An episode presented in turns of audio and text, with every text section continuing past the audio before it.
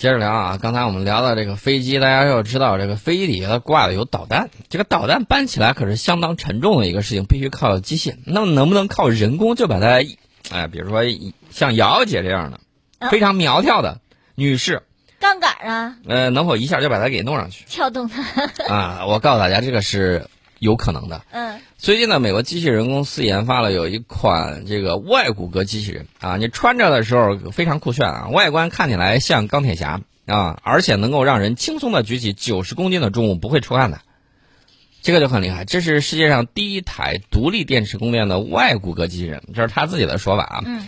但是呢，我认为这个怎么讲呢？这个独立电池供电。有应该说，美国之前军用的也有啊，包括这个我们这儿也有。大家可以看啊，这个清华大学有专门那种外骨骼机器人啊，包括那个机器狗啊什么这有都有。只要美国有的，我们基本上都有。那么之前有一个展会，达美航空展示了把这个外骨骼机器人引入到机场员工身上。呃，它引入的这种可穿戴设备呢，能够干什么呢？提高员工的身体能力，并且增加他们的这种安全。它这个外骨骼机器人有点像什么呢？钢铁侠，但是呢没有中间那个，嗯嗯，那个核反应堆啊，没有那个微型核反应堆，它只能靠外部的这个电池去供电。嗯，但是它据说它这个电池还行。续航能力挺强的，能够持续时间长达八小时。我不知道它是在什么样的条件之下测算的，比如说是静态呀，还是运动啊？对啊，这个不太清楚。嗯，那么我要告诉大家，我们国内有一些厂家也有这样类似的这种外骨骼机器人在使用，但是有一点啊，你有有一些不如它那个酷炫。为啥呢？它这个打造的这个民用呢，这个我认为要涉及到一些审美的这个慢慢建立。当年我学文学史的时候，我当时有。啊，有有一点我不太理解，嗯，就是建国初期的时候，嗯，啊，每个朝代啊，嗯，这个刚开始的时候，它有个什么样的情况？它就是那个文学艺术头五十年，一般情况下都不如后面繁荣，嗯。啊。这个古古代里头也说了，你把粮食吃饱，呃，粮食吃吃饱了，就是我们这个粮食都够的时候，嗯，我们怎么着呢？我们就治礼仪，然后这个艺术也是一样的。随着你这个国力强盛，它这个艺术就越来越多。有有很多人吃饱饭没事干，他就钻研艺术。闲情雅致，对，闲情才能雅。所以呢，大家看那个盛唐的诗歌啊，头几十年呢确确实实一般啊，你关键诗人也少，对吧？你等到盛唐时期，那诗人多如牛毛，都剩下了。然后这个诗歌啊，那各种各样的，这代表李白啊、杜甫，后面的小李杜，中间还有各种各样，甚至还发展了这个词，对吧？词的这个出的这个情况也出现。所以说呢，这个艺术啊，那一定是根据你这个国力强盛。我我给大家说一下，我小时候，我小时候上那个美术课，基本上就是画不出来什么东西，而且我对那个东西也没兴趣。啊。然后呢，上音乐课，我一直觉得一二三四五六七。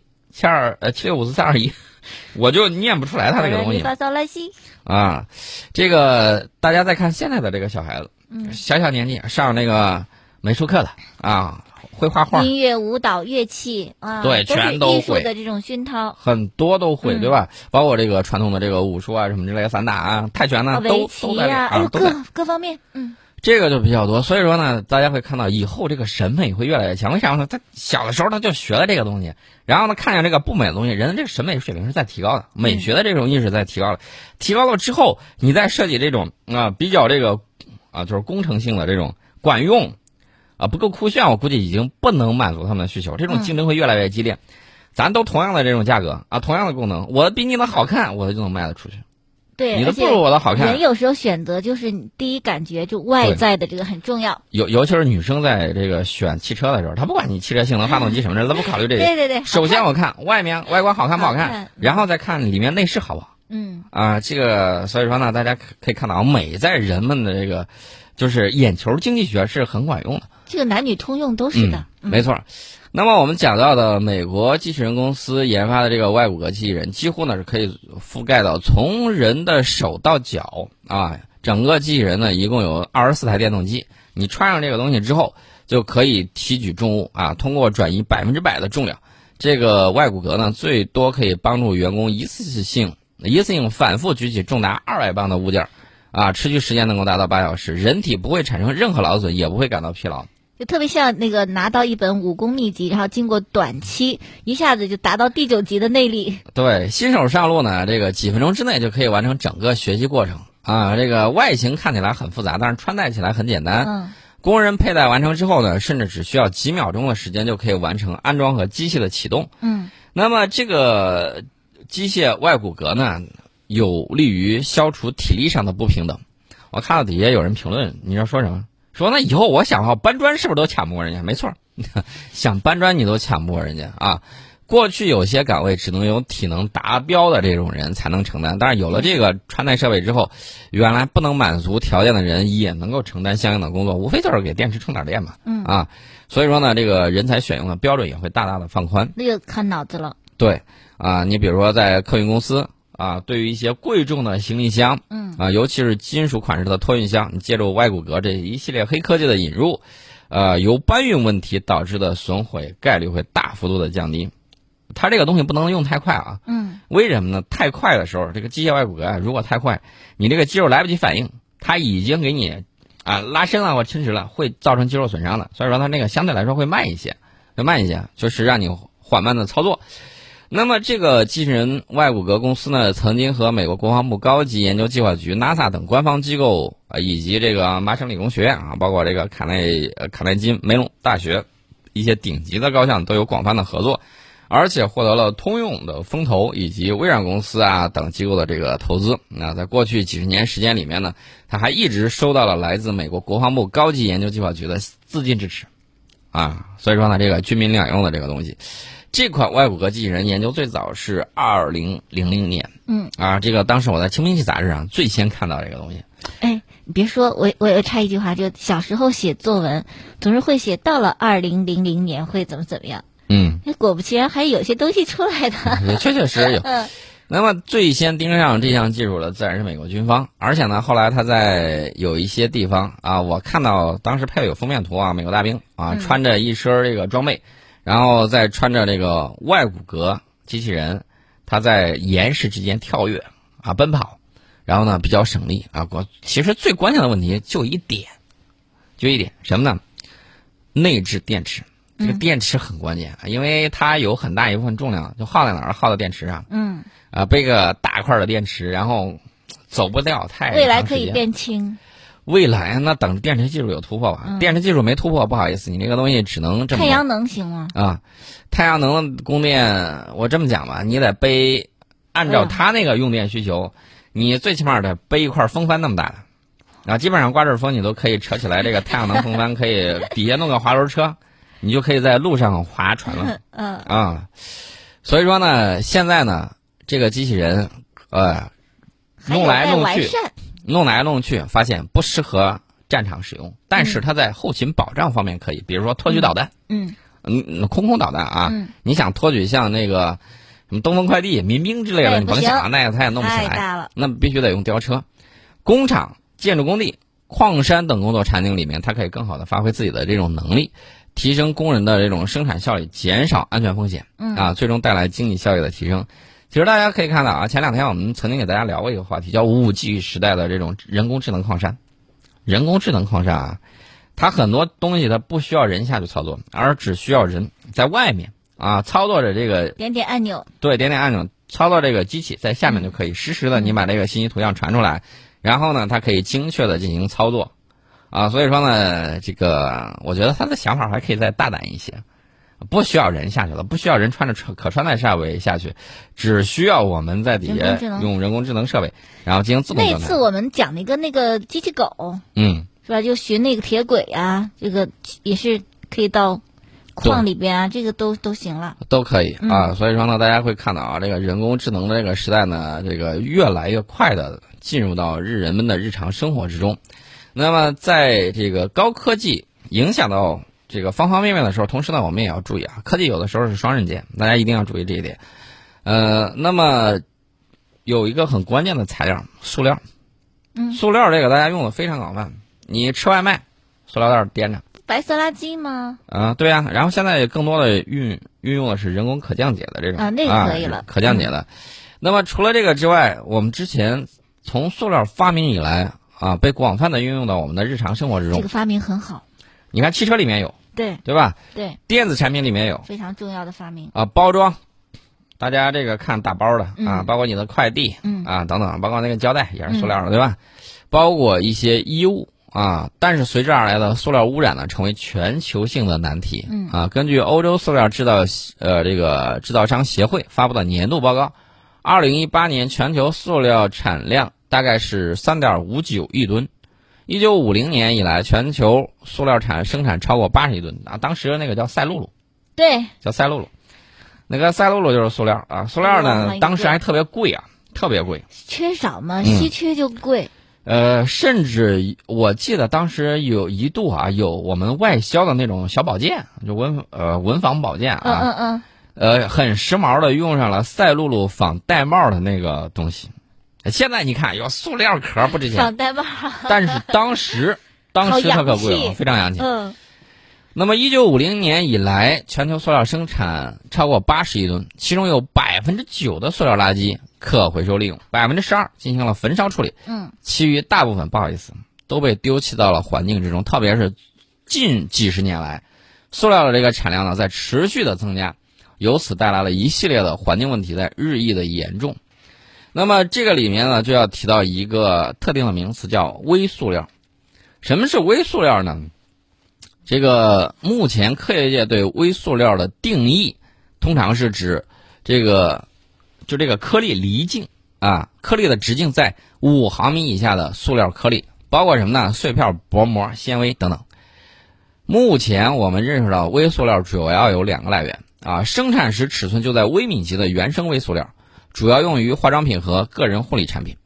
呃，还有大塑料在环境中经过光照、氧化、机械磨损等作用降解而成的次生微塑料。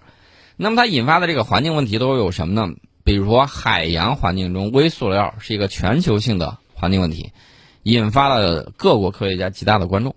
由于这个微塑呃，由于塑料产量的快速增加，微塑料在海洋环境中积累在不断的增加，不同海洋区域微塑料的分布特征差异巨大。全球海洋微塑料聚集区主要分布在北太平洋、南太平洋、北大西洋、南大西洋和印度洋五个洋流环流带，其中微塑料在北太平洋环流带丰度高达每平方公里一百零五个。啊，微塑料它容易造成什么样的伤害呢？容易造成海洋动物进食器官的堵塞，影响动物摄食。另外一方面呢，这是影响了生态环境啊。另外一方面呢，这个被吞食的微塑料含有或者说吸附有有毒物质，将对海洋动物产生间接危害。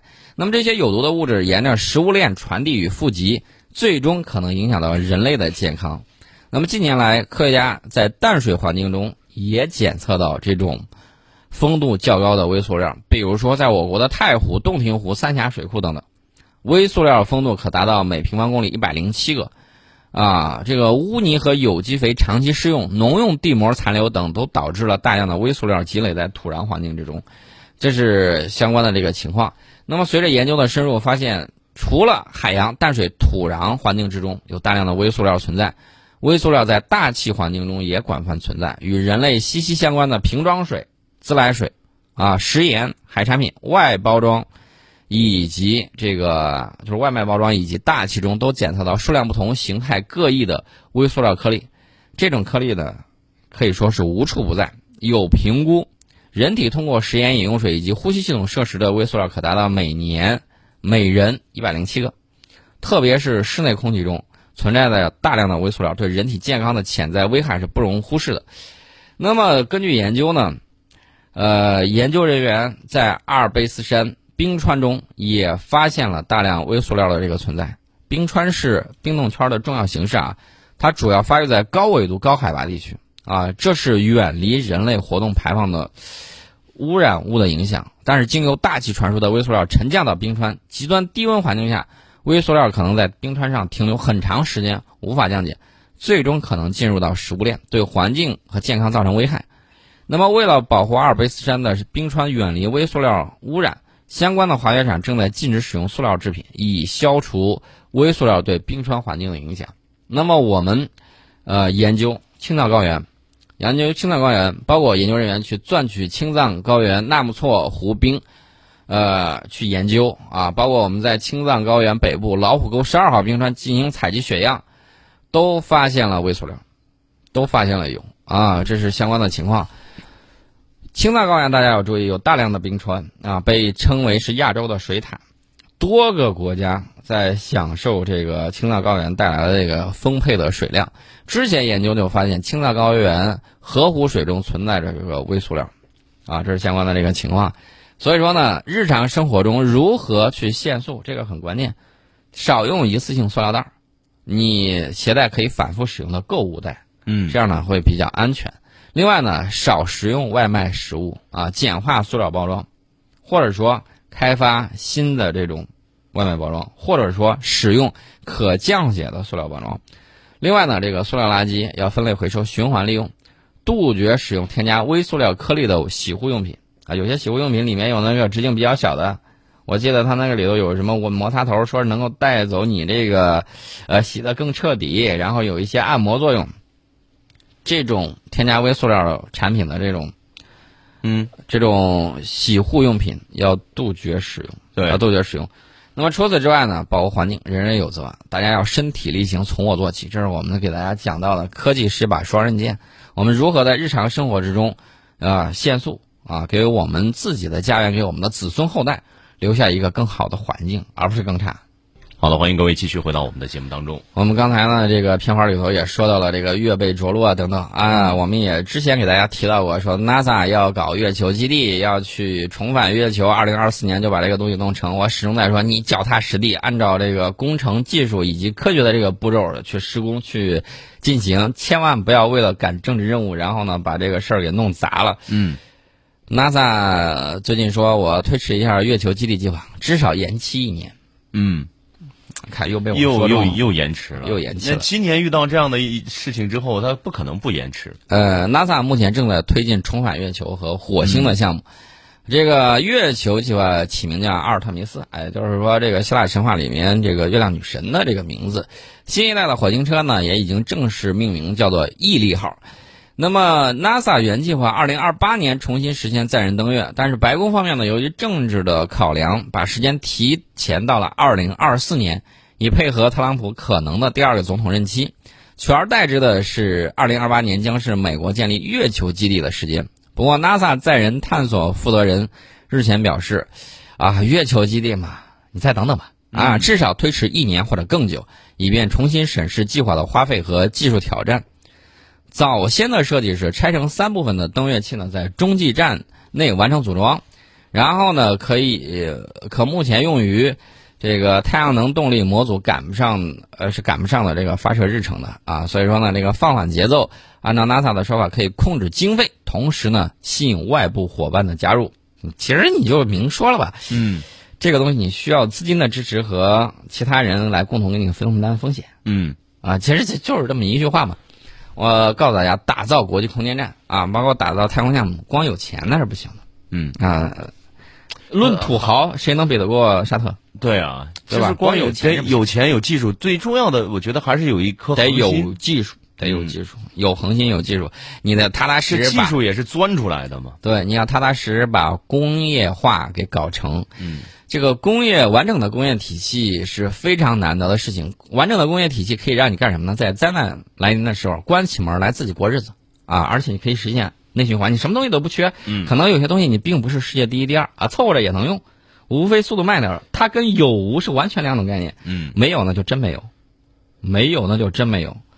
我这两天看网上那个视频啊，看到意大利有一个地方，所有人都在动起来，你在在干嘛？干嘛？做口罩，嗯，人工做口罩。人工做口罩，那能靠谱吗？呃，也靠谱吧，但是，做聊胜于无总比没有强，但是那个速度就很慢。对咱们这儿全都是全自动口罩生产机，对，然后一条流水线那那是几千只、几万只二十四小时不停就下来。然后我们看到有很多，我们现在日产是过亿，日产过亿啊！嗯，美国说我月产三千万，嗯零点三亿，月产零点三亿，我们现在是日产过亿，嗯这是产能的不一样。所以说大家看到没有，这种低端的这种设备啊，有些东西你还是不能淘汰的，还得有。啊，在这次疫情之后，我们要重新审视什么呢？重新审视我们这个物资的储备。嗯抗灾救灾物资的储备，尤其是这种生物、生物方面的，这方面我们要重新审视一下啊。除此之外还有什么呢？还有就是大型的公立医院，大型的公立医院，这次是骨干，大家看得很清楚。原先有一些这个私立医院啊，它虽然是有意的补充，但是你会看到，呃，让他去抗议的时候，他说：“哎呀，我这个啊挂了个牌儿，然后就我歇业了。”然后等到该下山摘桃子的时候，他说：“你看我前几天我看到有一些说来我来帮忙了，嗯啊，也有帮忙的，没错儿。但是大家要注意，嗯，主力军是谁？大家看得很清楚对，啊。所以说呢，这个让这个去功利化的这种言论，我认为是别有用心的，而且是有问题的。嗯啊，大灾面前，我们看得很清楚。另外呢，我们也想给大家说的就是，这个完整的工业体系啊，非常非常难得，来之不易，来之不易。我们要把这个一方面要攀上这个科技树的高端，另外一方面呢，这个低端也最好让它精益求精。我举个例子，这个衣服的拉链儿谁不会造？对啊，衣服的拉链儿，啊，但是 YKK 就把它做得很好。是，对吧？你专注一门把这个东西做好。我们有的时候啊、小的时候，我举个最简单的例子，我们玩那个扎刀。嗯，小的时候，男孩子喜欢玩那个扎刀画 PD。画一块儿啊，然后往上面一扎，当时我能买到的只有什么刀上？两种，嗯，一种就是那个削铅笔的那种，塑料外面有个塑料皮儿的那呃，铁皮的那个。啊，五毛钱一个。啊，啊，铁皮的那个小刀。呃，那个小刀呢，你还得把中间它那个转动那个轴给它扎紧了，嗯。然后这样你才能扎得下去。对，要不然这个在空中它这个刀就合在一块儿了，特别难。嗯。后来呢，有一种就是那个镀不是镀铬的，要么就是镀锌的镀锌的吧，应该是，那种折叠刀，嗯啊，然后呢尖儿比较尖，你也可以扎嗯啊，那个玩起来，呃，只要高手他就可以一次性的把人给搞定，嗯就失去了很多乐趣。到后来，我后来上大学的时候，当时我买了三刃木的刀的时候，再玩这个，不好意思，完全没有乐趣。为啥？嗯钢材也好，嗯，然后它还有锁定装置，呃，你基本上就没法重复小时候那个乐趣了。对，就完全没有。刀刀必中啊，啊。所以说呢，这个是大家看到我们工业化在不断提升升级，然后东西也在越做越好。那么我们也希望将来的情况之下啊，我们能够这个完全的这种工业生产体系依然应该有啊，比如说这个挖耳勺啊、宇宙飞船呐、嗯从挖耳勺到宇宙飞船，我们都能造，而且造的比较好，造的更加精美。我觉得这是未来的这么一个趋势、嗯啊。这我也是我们这个说到这个工业化。今天我们先聊到这儿，明天的节目里面呢，我们给大家聊一下这个太空旅行。太太空旅行行啊这个这个大家可能很感兴趣啊，，对，因为什么呢？因为这个船票嗯越来越近，而且呢，上太空旅游，呃，离普通人这个也是越来越近的。是的，那么我们也结束今天的节目。更多内容您可以下载蜻蜓 FM 客户端搜索到“宋伟观天下”来了解我们往期的节目内容。明天再见。